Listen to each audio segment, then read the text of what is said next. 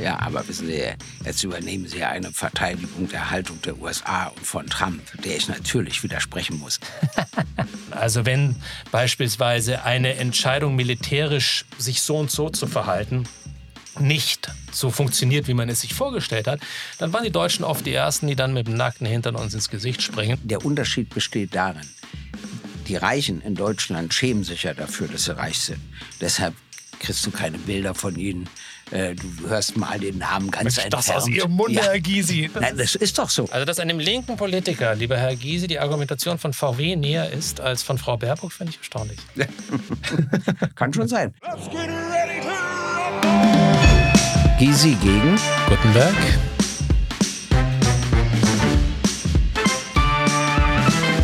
Gysi gegen Gutenberg.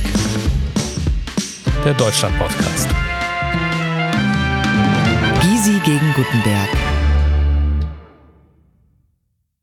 Herzlich willkommen, liebe Nutzerinnen und Nutzer. Wir sind wieder da. Mir gegenüber sitzt Gregor Gysi. Gregor Gysi, ein Tausendsasser, ein Abgeordneter des Deutschen Bundestages, Anwalt, Moderator, Autor. Und wenn ich uns beide so ansehe, außerdem Berliner Model, weil er der Elegante unter uns beiden ist, mit aufreizendem Anzug ausgestattet. Ich verlottere zusehends über die Jahre, aber ich bin eben aus der Politik auch schon eine ganze Weile draußen, mittlerweile eher in der Weltgeschichte unterwegs, moderiere auch ein bisschen und freue mich über unser Gespräch. Ich freue mich auch darüber, wobei, wenn ich ein Tausendsacher bin, ist er natürlich ein Millionensacher, was er schon alles so durchgemacht hat. Und er ist nur deshalb nicht so gepflegt gekleidet wie ich, weil er Freiherr zu Gutenberg heißt. Wenn ich so einen Titel hätte, würde ich mich auch anders kleiden. Aber ich muss das ja versuchen auszugleichen. Außerdem sind wir unterschiedlicher Meinung und deshalb führen wir wöchentlich auch ein Gespräch, weil Sie sollen ja auch mit unterschiedlichen Auffassungen konfrontiert werden und Sie werden auch staunen, wie oft wir gelegentlich übereinstimmen. So ist es. Wir pflegen in, nicht nur mit der Kleidung unsere Gegensätze, sondern tatsächlich mit allem, was uns vielleicht ein Stück weit unserer politischen Herkunft ausmacht, was uns die Gedankengebilde, mit denen wir groß geworden sind. Und wir haben oftmals Themenkomplexe, wo wir auch alltägliche Themen besprechen, wo wir Dinge besprechen, die uns bewegen, die vielleicht die Menschen draußen bewegen und manchmal streifen wir nichts Tagespolitisches. Das sollen andere machen und die sollen sich da gegenseitig auf den Wecker gehen, aber eher die größeren, auch politischen, geopolitischen Themen. Wir haben uns ja eine Woche lang nicht gesehen, lieber Freiherr zu Gutenberg. Ist Ihnen irgendwas Wichtiges oder Komisches oder Abstruses passiert, was Sie uns allen mitteilen können? Das Leben ist so wunderbar abstrus und außerhalb der Tatsache, dass wir uns treffen, passiert einem selten was Absurderes. Nein, ich bin, ich war äh, für einige Tage in den USA und ich war in New York und hatte dort ein erstaunliches Erlebnis, nämlich eine ganze Zeit, nachdem die Pandemie jetzt in irgendeiner Form als, ich will nicht sagen, abge vollkommen abgeebbt bezeichnet werden kann, aber nicht mehr im Mittelpunkt der Aufmerksamkeit ist, ging New York plötzlich oder gingen New York plötzlich die Masken aus. Warum? New York sah in, der, in diesen Tagen, als ich dort war, dystopisch aus. Es gab Brände in Kanada und plötzlich war die Luftqualität in New York die schlimmste, die je gemessen wurde in dieser Stadt. Und auf einmal war eine Stadt, die vor zwei Jahren noch dringendst und in Übermaß mit Masken ausgestattet war, maskenlos. Und es roch in dieser Stadt ausnahmsweise nicht, wonach es moment in den letzten Jahren mehr und mehr riecht nach Marihuana, nach das dem, nachdem das dort freigegeben wurde, sondern es roch nach Rauch. Also ein erstaunliches Erlebnis. Bei Ihnen? Naja, ich war im Unterschied zu Ihnen nicht in den USA. Ich war in Dublin in Irland und da war auch die Luft viel besser. Ich wusste das ja schon von New York. Deshalb habe ich gesagt, in dieser Zeit nicht. Und das Schöne war, wie stolz Sie aber auf den Besuch von Präsident Biden, auch des früheren Präsidenten Clinton und so weiter sind, weil sie immer nachweisen können, dass sie irische Vorfahren haben. Und äh, das beweisen sie auch bei Kennedy.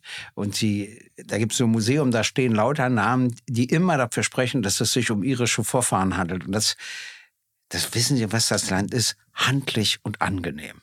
Ich finde Dublin schön, ehrlich gesagt. Es, äh, die, ich finde diese kleinen Gebäude, also nicht immer diese Riesenkracher wie zum Beispiel New York und so, äh, das mag ich auch, aber wieder auf ganz andere Art und Weise. Also ich war mit meinem Besuch in Dublin sehr zufrieden. Hey, it's Ryan Reynolds, and I'm here with Keith, co star of my upcoming film, If, only in theaters, May 17th. Do you want to tell people the big news? All right, I'll do. it. Sign up now and you'll get unlimited for $15 a month in six months of Paramount Plus Essential Plan on us. Mintmobile.com slash switch. Upfront payment of $45 equivalent to $15 per month. Unlimited over 40 gigabytes per month. Face lower speeds. Videos at 480p. Active Mint customers by 531.24 get six months of Paramount Plus Essential Plan. Auto renews after six months. Offer ends May 31st, 2024. Separate Paramount Plus registration required. Terms and conditions apply if rated PG. Sie waren in Dublin und hätten da wahrscheinlich eine Antwort auf die Frage, Frage bekommen, die unser Thema heute auch einleiten soll. Nämlich, sind die Vereinigten Staaten, wir haben es jetzt schon angeschnitten, sind die Vereinigten Staaten, die USA eigentlich noch unser Freund? Vormundschaftlich. Also sie möchten ein bisschen bestimmen, was wir sagen, was wir dürfen, äh, ob wir zum Beispiel Erdgas aus Russland beziehen dürfen oder nicht. Und zwar vor dem Krieg schon wollten sie das nicht wollten lieber ihr nicht besonders ökologisches Frackinggas an Deutschland verkaufen. Und da sind sie immer sehr durchsetzungsfähig. Ich werde Ihnen eine Geschichte erzählen, die vieles aussagt. Äh, viele haben ja nicht verstanden, warum sich Erich Honecker, also der Partei- und Staatschef der DDR, und der Parteichef der CSU und Ministerpräsident des Freistaates Bayern, Franz Josef Strauß, verstanden. Wissen Sie, woran das lag? Beide wussten Folgendes, dass die Sowjetunion und die USA verabredet hatten, dass sie möglichst einen dritten Weltkrieg verhindern. Wenn der aber doch beginnen sollte, dann haben sie ebenfalls verabredet, dass er in Deutschland beginnen soll. Dann haben sie 48 Stunden Zeit zu verhindern, dass er auf Polen und auf Frankreich übergreift. Das wussten die beide.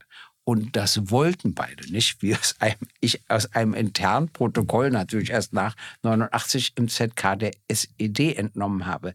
Und da waren die sich auch beide einig. Das ist doch auch interessant.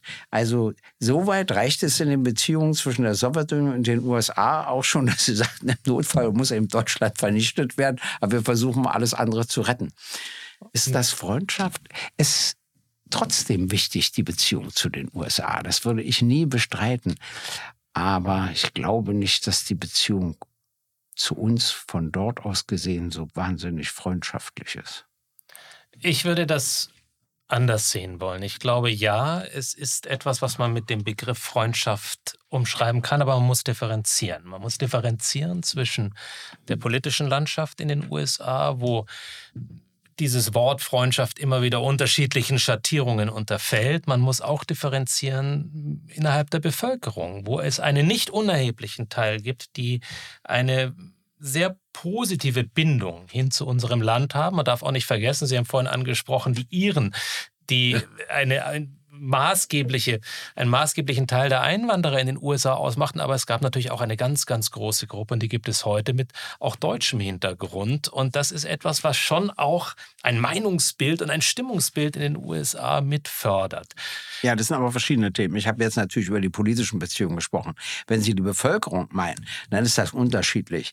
Ich glaube, es gibt einen nicht ganz unbeachtlichen Anteil der Bevölkerung, die gar nicht genau wissen, dass es uns gibt. Äh, dann gibt es aber auch viele, die das wissen. Dann gibt es auch so Intellektuelle, die haben eher eine positive Beziehung zu uns. Aber natürlich auch dort, wo Deutsche sich angesiedelt haben, sind die ja immer äh, berühmt geworden durch ihren Fleiß, äh, durch ihre Art zu arbeiten etc. Wobei die inzwischen natürlich Deutscher sind als für Deutscher. Das ist ganz häufig so, wenn du eine Immigration bist, dass du Traditionen bewahrst, die im eigentlichen Land so Schritt für Schritt verloren gehen. Das ist richtig. Gleichzeitig hat in den USA natürlich auch ein Wandel stattgefunden. Also mancher, der bei uns noch tränenblind romantisch auf das transatlantische Verhältnis blickt, Herr Gysi, muss mittlerweile feststellen, dass sich in, sowohl in der politischen Landschaft als auch bei den maßgeblichen großen Unternehmen und ähnlichem jene die Verantwortung tragen, oftmals gar keinen europäischen, Schrägstrich auch einen deutschen Hintergrund mehr haben. Das sind mehr und mehr, die aus Lateinamerika stammen. Das sind mehr und mehr natürlich auch mit asiatischem Hintergrund. Ja. Und das verschiebt auch die Verbindung und die Bindung, die beide Länder zueinander haben. Trotzdem glaube ich, wenn wir darüber reden, auch im politischen Sinne, gibt es so etwas wie eine positive Bindung. Jetzt machen wir mal eine Unterkategorie von Freundschaft. Gibt es so etwas? Dann sind wir natürlich durch eines verbunden, das extrem stark ist, und das ist eine Allianz. Wir haben im sicherheitspolitischen Bereich etwas geschaffen über die letzten Jahrzehnte, wo für den Fall, dass das andere Land angegriffen wird, plötzlich füreinander eingestanden wird. Und eine Allianz, die aus amerikanischer Sicht in meinen Augen politisch weiterhin die Ausnahme war der letzte Präsident vor Biden, Trump, sehr, sehr ernst genommen wurde und weiterhin wieder sehr ernst genommen wird. Wo die Amerikaner sagen, wir stehen ein. Ich bin mir nicht sicher, ob jeder Deutsche diese Haltung aufbringen würde, wenn die Amerikaner attackiert würden heute. Wahrscheinlich nicht, aber wahrscheinlich wären die USA darauf auch gar nicht angewiesen. Sie sind ja nun das hochgerüstetste Land der Erde. Also ich glaube schon, dass sie sich wehren können. Ich glaube auch gar nicht, dass es ein Land gibt, das sich ernsthaft wagt, die USA anzugreifen. Aber man soll ja nie, nie sagen. Äh, aber Sie haben natürlich recht, dass Sie sicherheitspolitisch für uns garantieren. Äh, Graf Lambsdorff, der jetzt im Bundestag ist und der ja wohl Botschafter Deutschlands in Russland werden soll, der hat zu mir gesagt, Deutschland lebte immer von drei Standbeinen. Das eine Standbein war die ausgesprochen preisgünstige Energielieferung aus Russland, weg. Das zweite Standbein war, dass für die Sicherheit Deutschlands die NATO und das heißt die USA immer garantiert haben. Und das dritte war unser gesamter Handel mit China. Und er sagt, wenn das erste Bein weg ist, die NATO sagt, ihr müsst das alles selber bezahlen und die Grünen ja noch ein Interesse daran haben, dass auch das Bein China weg ist, dann sieht er schwarz für unseren Wirtschaftsstandort.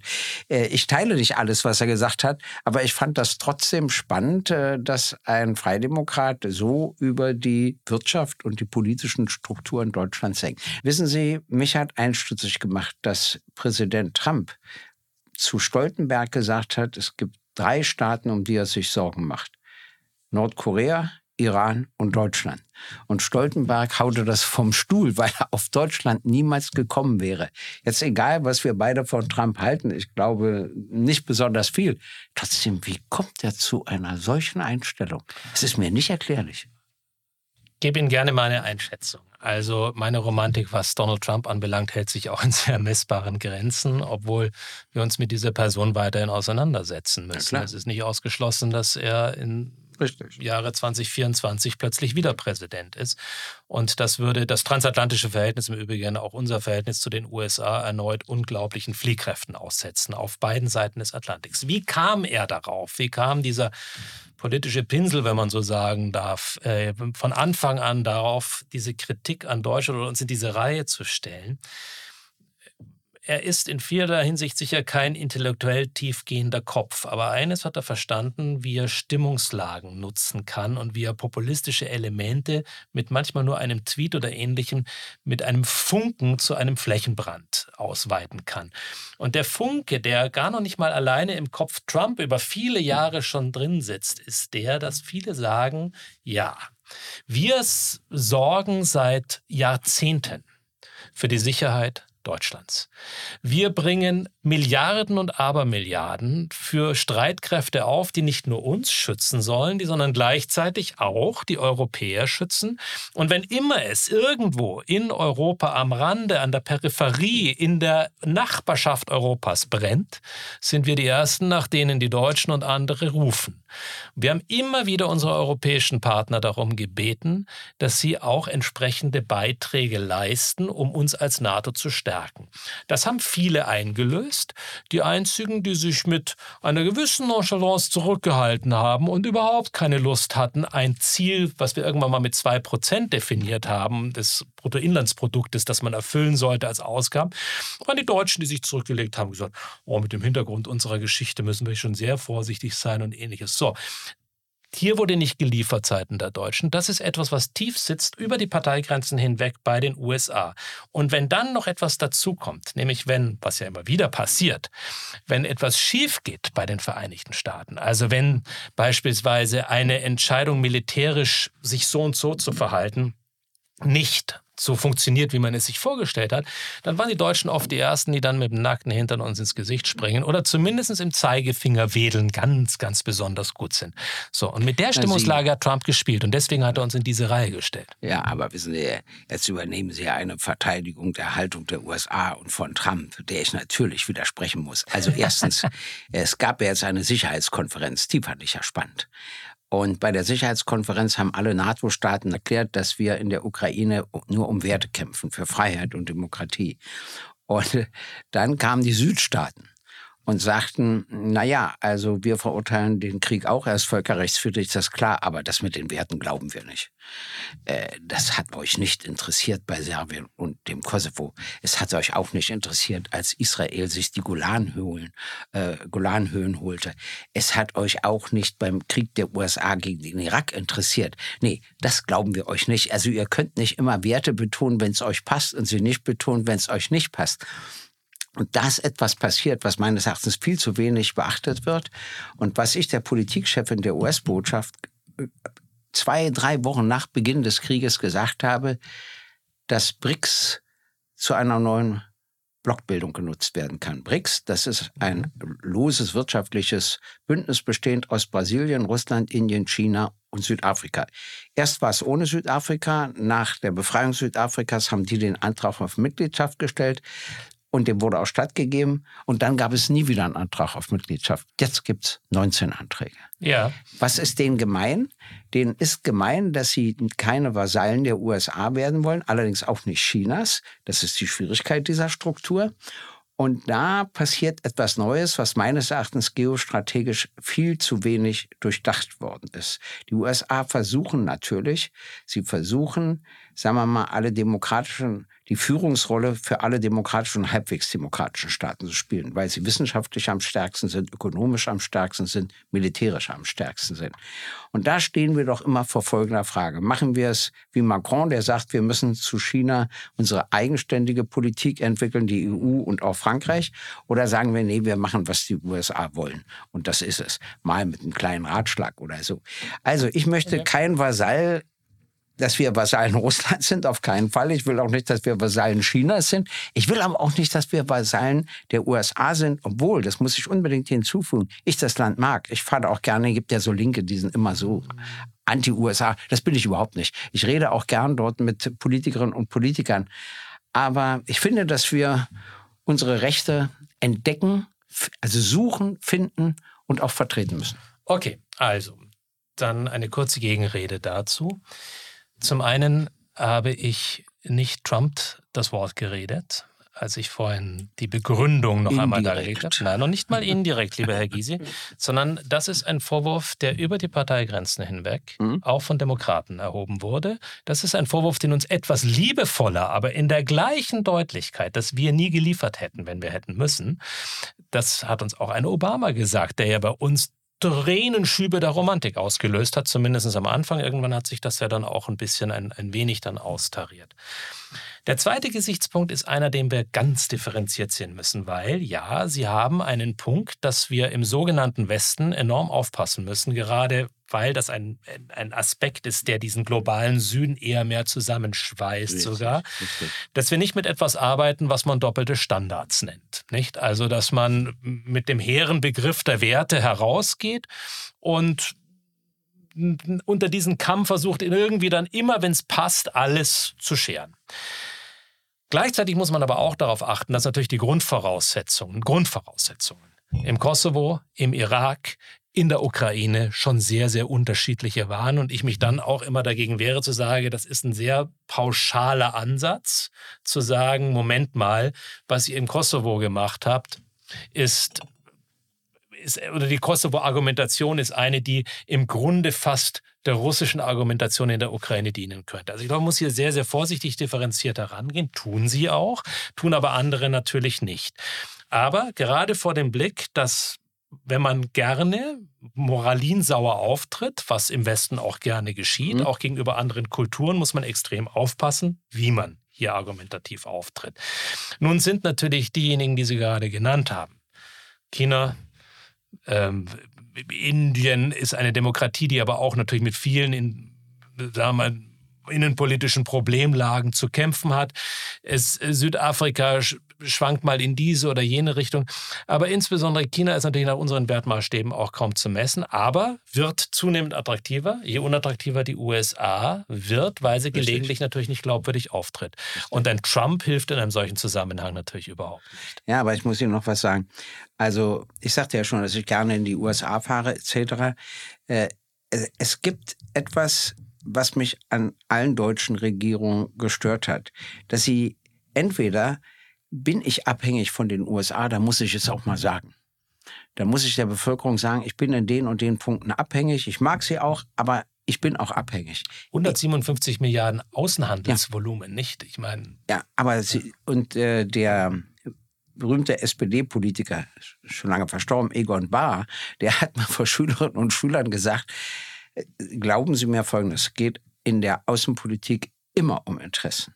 Es geht nur um Interessen. Ihnen werden immer wieder Leute erzählen, es ginge ihnen um die Werte. Es geht nicht um die Werte. Es geht um Interessen. Glauben Sie mir, sagte er. Ich fand das ganz witzig, weil das jetzt wieder, auch interessant, herausgefunden wurde und wieder neu veröffentlicht worden ist, äh, um sozusagen so ein Gegenstück zur Argumentation zu liefern. Natürlich Halten sind Sie es dann falsch, wertegebunden aufzutreten, sondern müsste man eigentlich klar, offen, interessensgeleitet Außenpolitik machen, auch als Bundesrepublik Deutschland? Ja, ich finde, dass man das zumindest sagen soll, weil, wissen Sie, ich merke ja, dass das Vertrauen der Bevölkerung in die etablierte Politik von der CSU bis einschließlich der Linken permanent abnimmt. Mhm. Bei der letzten Bundestagswahl waren es schon 38,5 Prozent der erwachsenen deutschen Bevölkerung, die gesagt haben, wir können mit all diesen Parteien nichts anfangen. Und die Zahl, hat mir eine Soziologin erklärt, nimmt nicht ab, sondern permanent zu. Ja, das bedrückt. Und äh, das bedrückt mich. Das liegt daran, dass falsche Beweggründe genannt werden. Es liegt an einer falschen Sprache. Die quatschen dann eben stundenlang von der Veräußerungserlösgewinnsteuer und übersetzen nicht einmal, worum es geht, etc. Aber Sie erinnern Was, sich an Horst Köhler, Herr Gysi, nicht ja, wahr? Ja. Wissen Sie, warum der zurückgetreten ja. ist? Ja, weil, er, weil er damals die außenpolitischen Interessen ja. der Bundesrepublik Deutschland betont hatte, als es darum ging, ob wir vor dem Horn von Afrika einen Militäreinsatz haben. Ja. So, da wurde ihm aber kübelweise Dreck über dem Kopf ja. ausgeschüttet und es hat mit dazu geführt, dass er zurücktrat. Ja, aber äh, das habe ich auch sehr bedauert und an seiner Stelle hätte ich gekämpft. Ich hätte gesagt, sagt ihr doch mal, worum es euch wirklich geht. Mhm. Erzählt mir nicht, dass unsere Sicherheit am Hindukusch verteidigt wird. Es geht um die und die und die Interessen, die dort wahrgenommen werden. Und wenn das nicht geschieht, wird der Anteil der Bevölkerung zunehmen, der uns ablehnt. Und ich sage Ihnen, das gefährdet die Demokratie. Je größer der Anteil ist, desto weniger sie sich in demokratischen Strukturen bewegen, desto schwieriger wird das auch für uns. Die USA sind diesbezüglich völlig anders gestrickt. Das muss man ja sehen. Es ist ein spannendes Einwanderungsland. Die eigentliche Urbevölkerung, die Indigene, spielt ja in der Politik so gut wie keine Rolle. Äh, aber das ist äh, noch was ganz anderes als Deutschland, sagen wir mal, wo die Entstehungsgeschichte eine andere ist. Ich habe aber überhaupt nichts gegen die USA. Ich weiß, dass wir im Augenblick auch über die NATO nichts zu diskutieren brauchen, wobei ich sage, bei Ende des Kalten Krieges, da hätte es eine Chance gegeben, das klingt jetzt abenteuerlich, wenn ich es sage, unter Einbeziehung von Russland eine neue Sicherheitsstruktur aufzubauen. Die Versuche gab es, es ja sogar. Ja, und zwar auch von Russland, muss man Sie sagen. gab es von beiden Seiten. Das ja. wird heute gerne verschwiegen. Richtig. Es wird richtig. auch von den Russen gerne verschwiegen. Ja. ja. ja, ja. Und das ist sehr, sehr schade, dass das nicht konsequent betrieben worden ist, weil die Bundesregierung und andere westliche Regierungen einst dachten, wir haben ja gesiegt. Stimmt ja auch. Der Staatssozialismus ist ja gescheitert. Wir müssen uns nicht verändern. Das war der Irrtum. Und sie haben sich auch zum Beispiel für die DDR nicht wirklich interessiert. Wenn sie sich wirklich interessiert, hätten sie ja fünf, sechs Sachen entdeckt, die besser waren, die man hätte übernehmen können. Haben sie aber nicht gemacht. Aber ich will jetzt gar nicht weiter darauf eingehen. Aber diese Haltung, diese Haltung, die war überhaupt nicht günstig. Und Gorbatschow, den ich sehr schätzte, war natürlich zu vertrauensselig. Wenn dem was mündlich gesagt wurde, das reichte dem immer. Das ist dieser Aberglaube, dass Politiker nie gehen. Wissen Sie, woher das kommt? Das kommt aus autoritären Strukturen. Weil der Honecker kam, glaube ich, 53 ins Politbüro und der wäre wenn es die Wende nicht gegeben hätte, 1990 nochmal für fünf Jahre zum Generalsekretär des ZK der SED bestimmt worden. Da die einen Wechsel nicht kennen, bringen sie Demokratien immer durcheinander, weil die dann immer mal mit einem Regierungswechsel rechnen müssen, der bei ihnen ja nicht stattfindet, es sei denn, es gibt einen Aufstand. Also vielleicht eine kühne These, aber weil Sie es ansprechen, hätte man damals darauf bestanden, die Diskussionen schriftlich zu fassen und die Ergebnisse auch schriftlich niederzulegen, müsste man heute kein, keine Debatte darüber führen, gab es ein Versprechen, ja, ja oder nein, nein ja. ob eine Osterweiterung ja, stattfindet, ja, oder nein, und, und, und.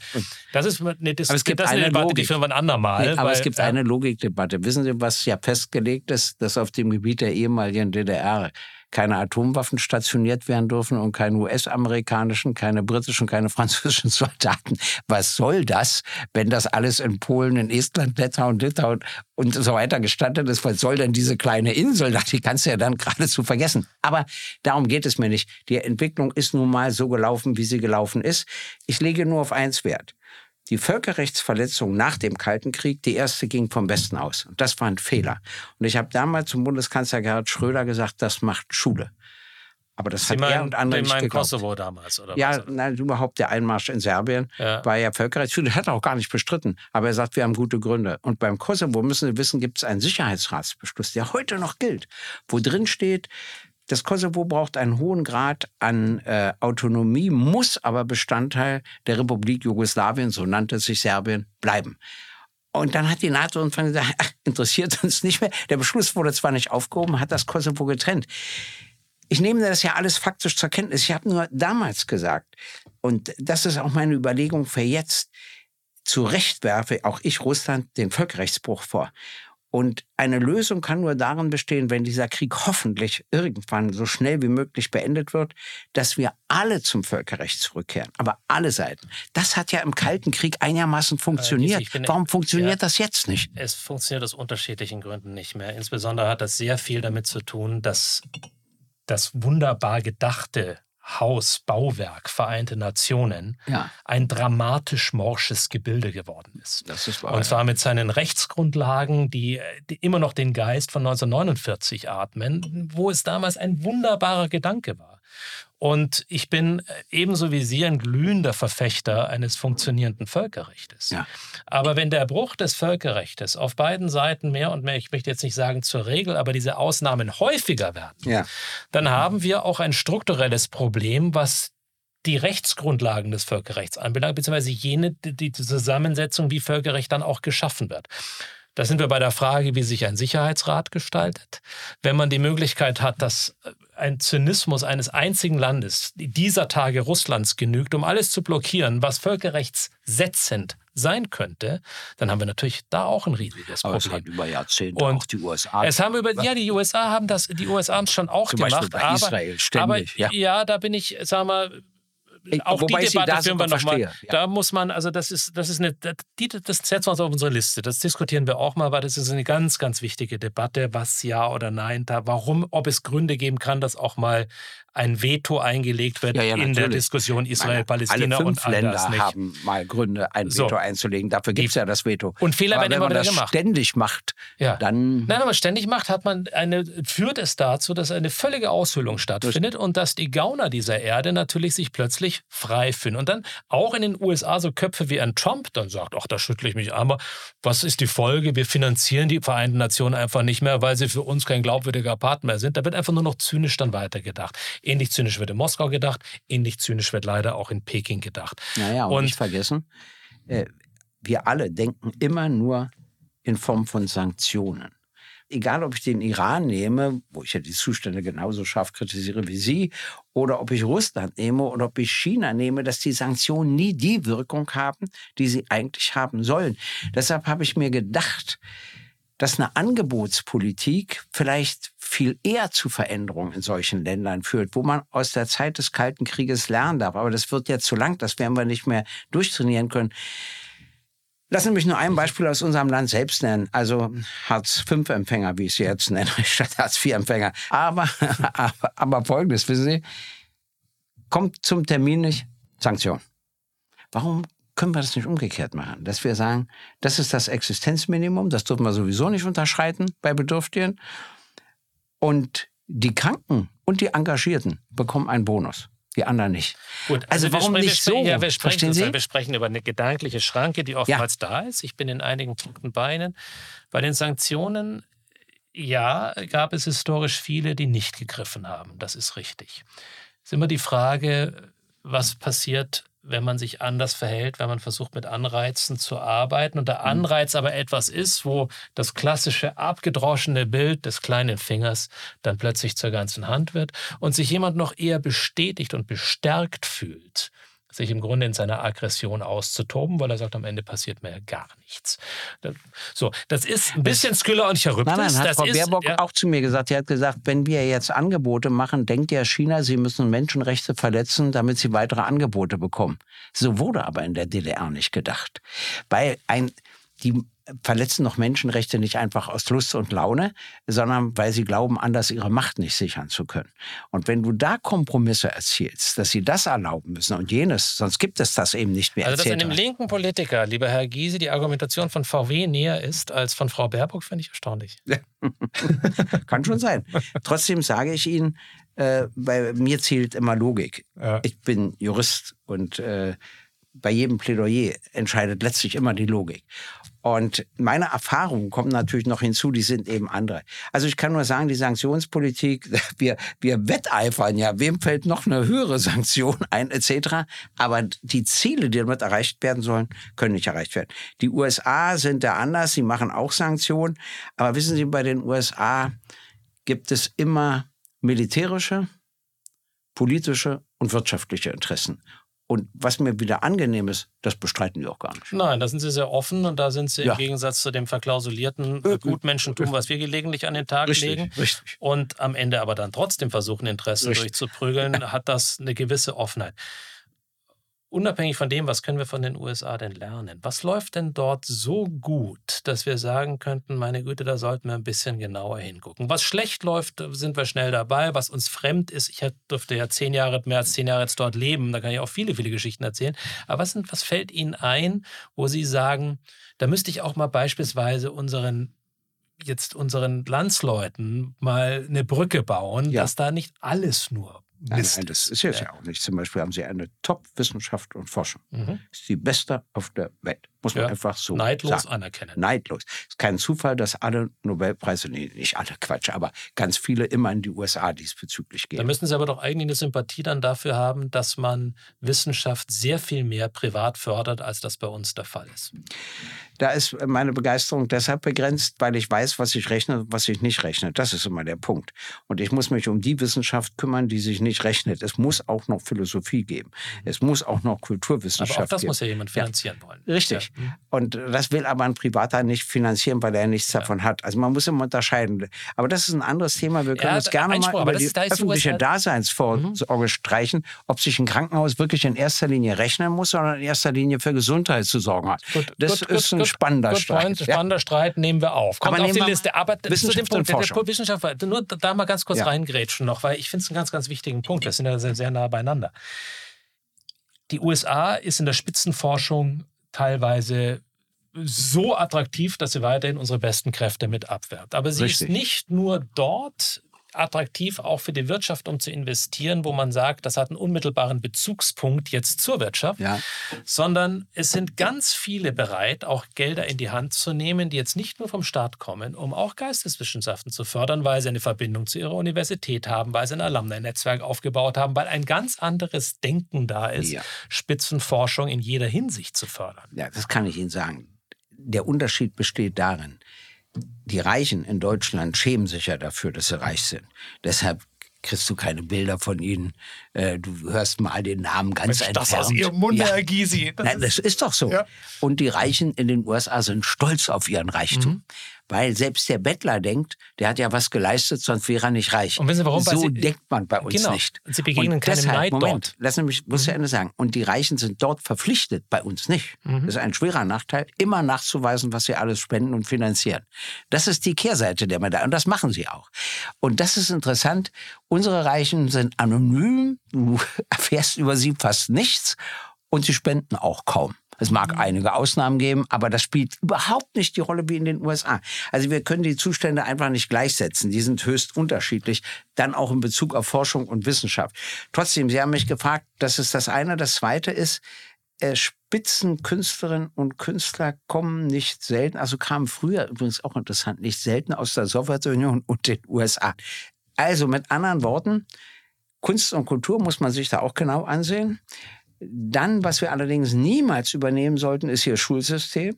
Ich finde zwar Sport auch wichtig, aber wenn du über Sport alle Noten, alle anderen Noten abdecken kannst, das geht nicht. Und soll ich dir mal eine Geschichte erzählen, was Kennedy von der Sowjetunion übernommen hat?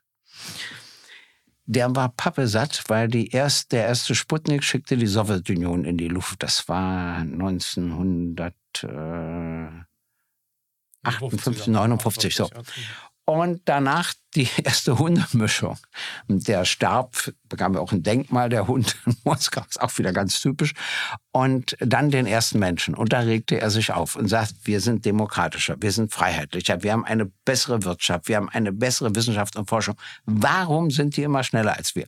Und dann hat er mit Khrushchev telefoniert und bekam die Erlaubnis, dass eine Delegation von ihm durch die Sowjetunion reiste und sich alles angesehen hat, natürlich nicht militärische Objekte, aber sich den Rest angesehen hat und ihm berichtete. Und die kamen zurück und sagten, ja, Sie haben an allem recht. Wir sind an all diesen Punkten überlegen. Es gibt eine Sache, wo Sie uns überlegen sind. Welche? sagte er. Die fördern jede Begabung, soweit sie es entdecken. Das ist denen völlig wurscht, ob die Eltern viel wenig verdienen. Mhm. Egal, ob es Klavier ist, ob es Geige ist, ob es Sport ist, ob es Mathematik ist oder was. Und das geht bei uns nicht, weil bei uns nur die Kinder der Eliten gefördert werden. Mhm. Und daraufhin hat Kennedy der leider keinen Einfluss auf die Schulen hatten, weil das Angelegenheit der Bundesstaaten ist, an den Universitäten die Mischung von Stipendiaten und zahlenden Studierenden eingeführt, damit auch die Begabung aus anderen Schichten der Bevölkerung gefördert wird. Richtig. Das fand ich eine spannende Geschichte, ehrlich gesagt. Eine spannende Geschichte, eine, die auch in vielerlei Hinsicht noch trägt. Mehr und mehr Schulen versuchen das auch anzunehmen, aber ja. Sie haben recht, die Bruchkante ist gewaltig. Also ja. ich habe ja meine Kinder durften, muss ich sagen, zur Schule gehen in den USA, weil sie hatten Glück. Und wenn ja. die, sag mal, die, die Schulen, die exzellent ausgestattet sind, sind wieder um einiges dem voraus, was bei uns die Spitze darstellt. Aber drunter ist es natürlich teilweise wirklich, wirklich abgründig. Das, was Sie angesprochen haben vorhin, was ich sehr wichtig fand, war der Gesichtspunkt, als Sie davon gesprochen haben, man gönnt den Reichen ihren Reichtum dort drüben aber ja. man verpflichtet sie auch. So, ja. jetzt ist natürlich das Steuersystem auch so ausgelegt, dass sich das Spenden lohnt. Also ja. da kann man schon, ich würde jetzt nicht sagen, nur sagen tricksen, aber man kann sich nicht ärmer spenden. Drücken wir es mal so aus. Punkt eins. Punkt zwei, was mir aber sehr doch sehr, was mich immer beeindruckt hat und was uns hier ein Stück weit fehlt, ist dieses Neidfreie, das man dort hat. Das hat sich ein Stück weit verändert. Es ist nicht ganz so geblieben, wie es schon war. Die Trump-Zeit hat auch nochmal die Gegensätze, auch das Nicht-Gönnen befördert. Ganz interessant, obwohl er ja eigentlich aus der Ecke ja auch kommt. Aber es ist etwas, man geht anders mit, man geht anders mit, mit Erfolg um, man geht aber auch anders mit Scheitern um. Und das finde ich ganz spannend, weil wenn in den USA jemand auf die Nase fliegt, sei es politisch, sei es wirtschaftlich, sei es auch mal gesellschaftlich, weiß man sehr wohl dann auch einmal mit der Planierraupe drüber zu gehen. Aber man hat ein ganz großes Grundbedürfnis, das Aufstehen wieder zu ermöglichen und sich zu freuen daran, wenn jemand wieder aufsteht. Und ich möchte jetzt nicht sagen, dass das bei uns hier gänzlich anders ausgeprägt ist, aber ich habe mal so ein Beispiel bemüht, wo ich gesagt habe, wenn Sie bei uns hier mit einem, mit einem dicken Wagen mal gegen die Wand fahren und dann sie fahren schon einen richtig dicken Wagen und sie fahren gegen die Wand, werden viele dafür sorgen, dass ihnen demnächst ein Dreirad oder ein Elektroroller hingestellt werden und das hingestellt wird und dass sie für den Rest ihres Lebens mit diesem Elektroroller unterwegs sind und wird sich daran freuen, dass sie mit dem Elektroroller unterwegs sind. In den USA wird ihnen ganz bald wieder ein großer Wagen hingestellt und man freut sich, wenn sie tatsächlich auch wieder diesen Wagen fahren können. Das ist eine bisschen holprige Analogie, aber eine, die das Denken schon sehr beschreibt und auch das Risikobewusstsein. Die Amerikaner gehen schneller ins Risiko, weil sie das Scheitern auch akzeptieren. Bei uns ist das Risikobewusstsein natürlich gänzlich anders ausgeprägt. Und das, das ist etwas, das zeigt sich dann auch in der Unterschiedlichkeit unseres Verhältnisses. Ja, ja aber wissen Sie, wir, äh, wir können beide, weder die Mentalität des US-Volkes noch die Mentalität des deutschen Volkes pauschalieren. Äh, nee, auch verändern. Also man muss mal sehen, es gibt natürlich unterschiedliche Grundzüge. Man muss sich bloß damit auseinandersetzen, man muss das kennen. Also ich war mal bei den reichsten Leuten Deutschlands im tiefsten Bayern und die hatten mich eingeladen, dass ich dort spreche. Das war witzig. Und zwar die Assistentinnen und Assistenten alle jung und hübsch standen und die Reichen saßen alle. Und dann sagte ich als erstes, also ich bin gestern in diesen Ort gekommen. Ich darf raten, unter wen Sie sich gemischt haben. Äh, nein. Und äh, ich bin gestern in diesen Ort gekommen und habe sofort gesehen, ich bin in einer reichen Stadt, die Kleidung der Leute. Aber können Sie mir mal eine Frage beantworten? Warum hat kein einziger von den reichen Damen und reichen Herren gelächelt? Was bedrückt sie so sehr? Und die Jungen klatschten wie verrückt, weil sie das von ihren Chefs kannten. Und dann habe ich ihnen gesagt, es hat ja keinen Sinn, dass ich äh, bei Ihnen über soziale Gerechtigkeit spreche. Ich will Ihnen nur eins sagen. Man kann immer übertreiben. also, und passen ja auf, dass sie nicht übertreiben, weil das bezahlen sie nicht, aber ihre Enkelkinder. Und deshalb muss man eine bestimmte Grenze einführen, um eine bestimmte Armut zu verhindern. Das ist alles, worüber es hier nur bitte nachzudenken, etc.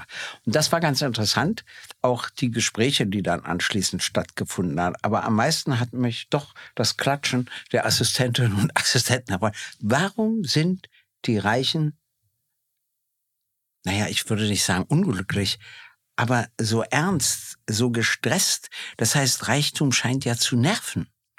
Also eine große Gelassenheit stellt man nicht flächendeckend fest bei Ihnen, die es ausreichend haben. Und sind wir gleich bei einer Binse oder jetzt hängt uns der Kalenderspruch wie ein Mühlstein um den Hals. Aber, aber Reichtum muss sich eben nicht nur am Monetären bemessen. Ja, das stimmt. Und, ähm, das, ist das ist, und das ist etwas, was in den USA gelegentlich anders gedacht wird. Gysi, was können wir machen, um Sie haben gesagt, Sie sind immer auch noch ein Freund der USA. Sie reisen dort gerne hin. Es ist ja auch für mich weiterhin ein faszinierendes Land. Ist und ich ja verbringe auch, schon weiterhin Natur, viel Zeit dort. Ja. Bin gegenüber den Strukturen, den politischen Strukturen, wie sie sich jetzt auswachsen, sehr kritisch und skeptisch. Obwohl ich gleichzeitig mit Bewunderung auf ein Land sehe, das 1776 die Unabhängigkeitserklärung, eine Verfassung 1789 geschrieben haben, die in ihren Grundfesten bis heute hält. Das sind Ja, alles ja, ja. großartige Das ja. Entwicklungen, die es dort gegeben hat. Aber was können wir machen, um dieses Element der nicht nur schleichenden, sondern voranschreitenden Entfremdung, die auch bei uns so ein bisschen Ost-West in unserem Land natürlich auch historisch gesehen begründbar ist, aber zunimmt. Was fällt Ihnen ein? Also ich würde versuchen, erstmal klar zu formulieren, was sind eigentlich unsere Interessen, auch im Zusammenhang mit der Europäischen Union, auch im Zusammenhang mit der UNO, auch im Zusammenhang mit der NATO, auch im Zusammenhang mit Frieden und Sicherheit in Europa. Wir erleben ja jetzt, ohne oder gegen Russland geht es nicht. Wie könnte das zukünftig aussehen? Und wenn wir darüber dann ernsthaft miteinander sprechen, dann stellen wir bestimmte Differenzen zu anderen Staaten fest, aber auch Übereinstimmungen fest.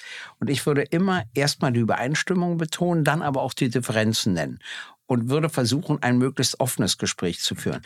Wenn man sich als Pudel behandeln lässt, dann wird man natürlich auch so behandelt. Aber wenn du nicht auftrittst wie ein Pudel, dann wirst du auch anders ernst genommen. Das habe ich immer festgestellt. Wenn ich kenne ja so Gespräche, wo mir auch arrogant begegnet wird. Dagegen finde ich immer ein Mittel.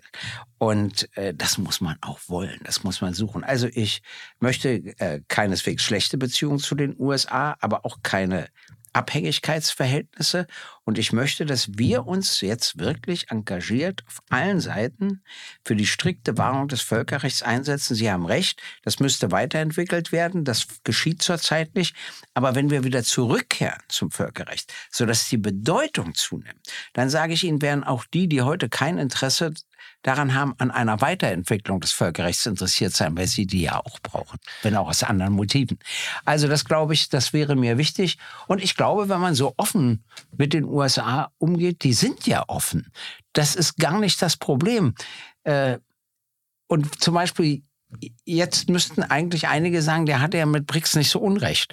Also lohnt sich ja vielleicht ein Gespräch mit ihm. Äh, ich meine, wir haben jetzt 19 Anträge. Das hat es wirklich noch nie gegeben. Also das macht mir auch alles Sorgen, weil ich, wissen Sie, so eine Blockbildung sehe, wieder auf allen Seiten etc. etc. Und weil die Staaten, die besonders sanktioniert sind, sich jetzt immer mehr an andere Staaten wenden, die wiederum von uns nichts haben. Viele afrikanische Staaten haben ja nichts Letzt- von uns. Letzte, was wir brauchen, ist ein zweiter kalter Krieg in Ja, dieser Zeit. Das richtig. ist, das ist wohl wahr und das ist einer, der sich jetzt eher um China und die USA herumscharen Richtig, würde richtig, und, richtig. Äh, und der sich natürlich auch zeigt in der, in, der, in der Frage um den Kampf um die technologische Vorherrschaft, was heute eine geo große geopolitische Frage Sie wissen, ist. Taiwan, Und ne? klar, Äh, Die USA kriegen alle Halbleiter von Taiwan. Die bauen jetzt wie verrückt Halbleiterwerke, um die Abhängigkeit, Die Abhängigkeit vom, zu reduzieren. Das ist äh, auch- Taiwan äh, zu reduzieren. Was ja für sie spricht und nicht gegen sie spricht. spricht für sie, zeigt aber natürlich auch, wie toxisch diese Lage da gerade ist und wie kann gefährlich man sie wohl ist. sagen, ja. Ich bin, nochmal, ich bin bei Ihnen, was die Notwendigkeit der Reform und wir stellen auch immer mal wieder fest, dass wir uns nicht nur streiten, sondern dass wir bei einigen Punkten wirklich zusammenkommen, was die Reform der völkerrechtlichen Grundlagen anbelangt. Ich bin auch bei Ihnen, und das ist meine Erfahrung in vielen, vielen Jahren USA, dass man dort sehr viel mehr das klare Wort als unsere manchmal sehr übliche Verdruckstheit schätzt.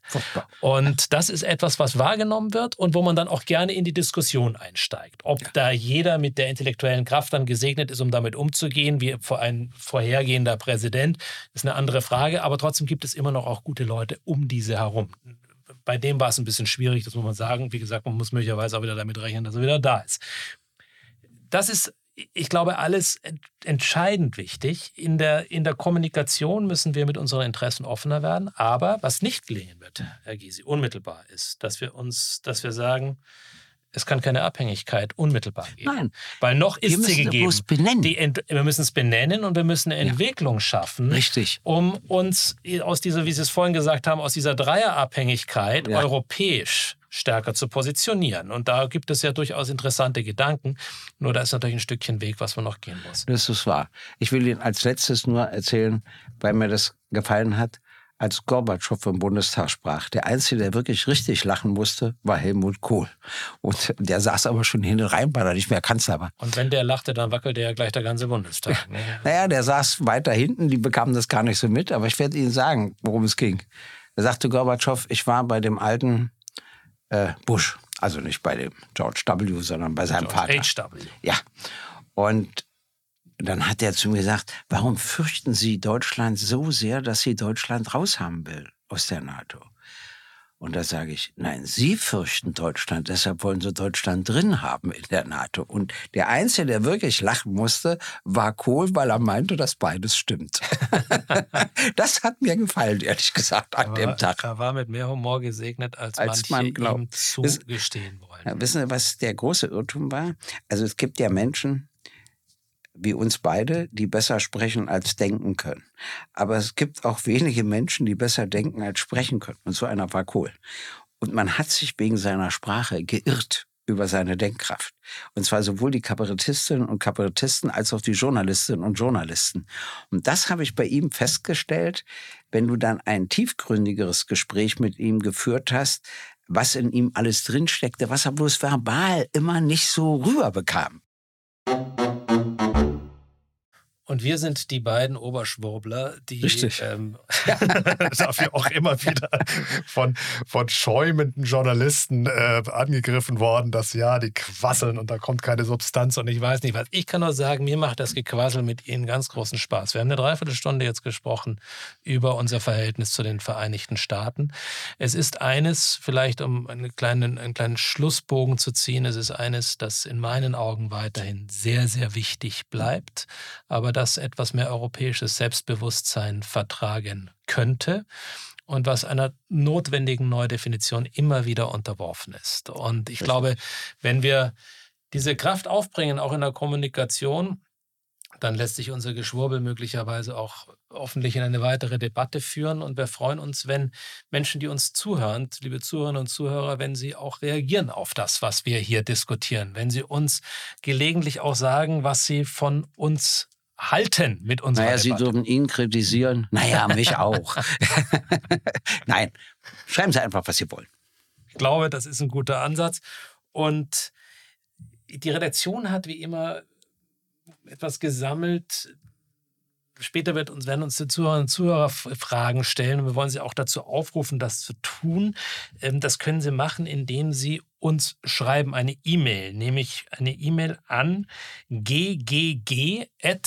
ggg@openminds.media. Jetzt muss man für denjenigen, der nicht so gut Englisch spricht, Herr Gysi, vielleicht wollen Sie es nochmal ausbuchstabieren, wie man es nicht auf Englisch macht. Ich überlege gerade GGG, was ist denn das dritte G? Also Gutenberg, Gysi ist mir klar.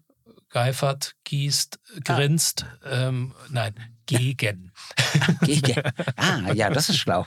Ja, Gysi gegen Gutenberg, GGG, das stimmt. Ja, was kam danach? Und dann at Open Minds. Ähm, ja, oben schreibt man ganz einfach O-P-E-N, Mainz schreibt man M-I-N-D-S. Bevor wir demnächst die Fragen unserer Zuhörerinnen und Zuhörer bekommen werden, die sie interessieren und die sie uns persönlich stellen wollen, hat die Redaktion einige Fragen gesammelt. Ja, ich möchte von Ihnen gerne wissen, weil wir darüber gesprochen haben in Bezug auf die USA und auch in Bezug auf Deutschland, wann sind Sie eigentlich neidisch und worauf? Ich bin erstaunlicherweise ein fast neidfreier Mensch. Und ich habe ja sonst wirklich viele ganz schlechte Charakterzüge, aber der ist mir irgendwie nicht gegeben. Ich freue mich gerne an anderen. Vielleicht ist das ein bisschen die amerikanische Domestizierung, die ich mitbekommen habe, ja. dass ich mich gerne an den Dingen freue, die Ich sage Ihnen, worauf ich neidisch bin. Bitte. Ich bin neidisch auf Leute, die essen können, so viel sie wollen, ohne je zuzunehmen vielleicht haben sie mich jetzt hier auch kalt erwischt und plötzlich ein Element meines Neides hervorgekehrt. ja, auf die bin ich wirklich neidisch. Ja. Die können so unbeschwert vor sich hin essen. Hm? So, und jetzt wollen Sie natürlich, dass ich unseren Na Zuhörern und Zuhörern sage, ja. wie wunderbar schlank Sie geworden sind. Nee, nee, nee, nee, das ist ja nicht nötig. Das, wissen Sie, Fernsehen in diesem Sinne täuscht immer. Man wirkt etwas länger als man ist und man wirkt immer etwas dicker als man ist. Auf letzteres lege ich Wert. Für die, die uns nur hören, er sitzt elfengleich mir gegenüber. wir freuen uns, wenn wir von Ihnen hören und Sie werden uns wieder hören nächste Woche zu einem gänzlich anderen Thema. Alles Gute. Dankeschön. Ich wünsche Ihnen auch alles Gute. Gysi gegen Gutenberg ist eine Produktion der Open Minds Media GmbH. Neue Folgen hören Sie jede Woche, überall, wo es Podcasts gibt.